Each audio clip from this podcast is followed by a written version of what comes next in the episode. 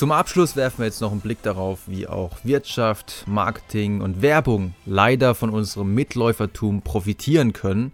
Und dafür habe ich euch eine deutsche Studie raussuchen können, nämlich die Studie von Hermann, Rosberg, Huber, Landwehr und Henkel, publiziert im Jahr 2011, The Impact of Mimicry on Sales. Evidence from Field and Lab Experiments.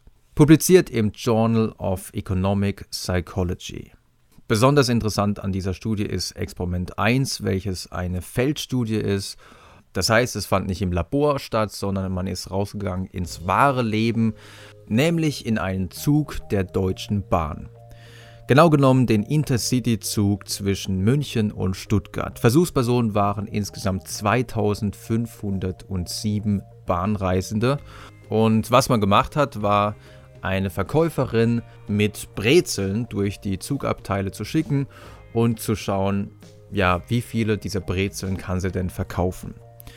Es gab drei Versuchsbedingungen. In der einen war es so, dass man drei Verbündete auf Sitzplätzen positionierte, drei Verbündete, die äh, scheinbar nichts miteinander zu tun hatten.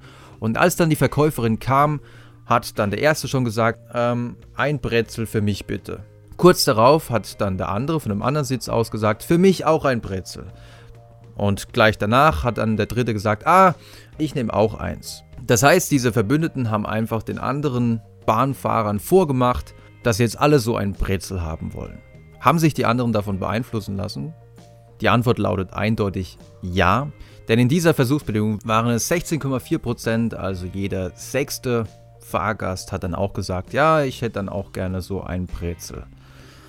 Ähnliches zeigte sich in der zweiten Versuchsbedingung, in der man die drei Verbündeten vor der Verkäuferin herlaufen ließ und sie sich über diese Brezel unterhalten ließ, nach dem Motto, oh, das sind echt die besten Brezel, die ich je hatte, super knusprig, super Brezel. Und auch das hatte einen guten Effekt, denn circa jeder siebte sagte dann, ja, ich nehme so ein Brezel. Und damit war die Wahrscheinlichkeit hier auch deutlich höher, äh, dass die Leute ein Brezel kauften im Vergleich zur Kontrollgruppe, in der nämlich nur jeder Zwölfte, nämlich circa 8% der Fahrgäste ähm, so ein Brezel haben wollten.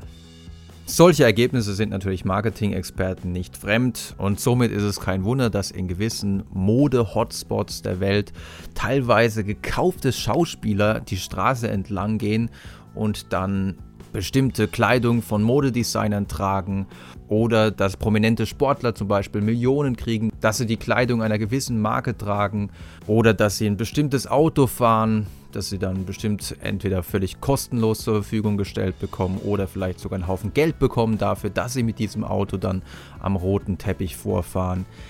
Ein anderes bekanntes Beispiel sind natürlich die Beauty Channels auf YouTube wo dann manchmal nicht leicht zu erkennen Product Placement betrieben wird, dass also dann jemand sagt, ha, dieses Produkt, das benutze ich jeden Morgen, das dieser Lippenstift oder diese Wimperntusche oder was auch immer.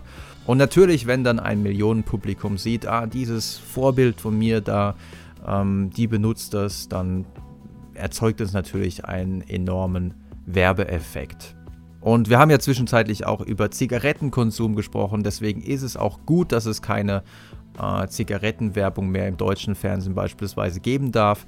Nichtsdestotrotz ist es natürlich problematisch, wenn dann in den Filmen die bekannten Schauspieler sich immer mal wieder eine Zigarette anstecken. Natürlich hat es einen gewissen Effekt auf den einen oder anderen Zuschauer.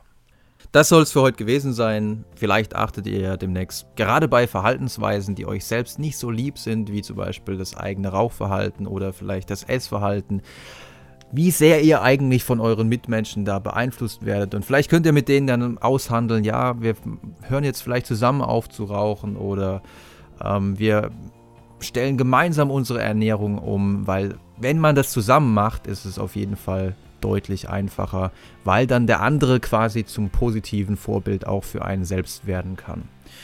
Und wir sind nun mal soziale Wesen und es spart ja auch einen Haufen Energie, wenn man nicht in jeder Situation nochmal selber nachdenken muss, ja, wie will ich mich eigentlich jetzt verhalten, sondern wenn man sich ein bisschen auch an dem Verhalten der anderen orientieren kann. Also das soll es für heute gewesen sein. Ich hoffe, ihr fandet es interessant und wenn ihr wollt, hören wir uns beim nächsten Mal wieder.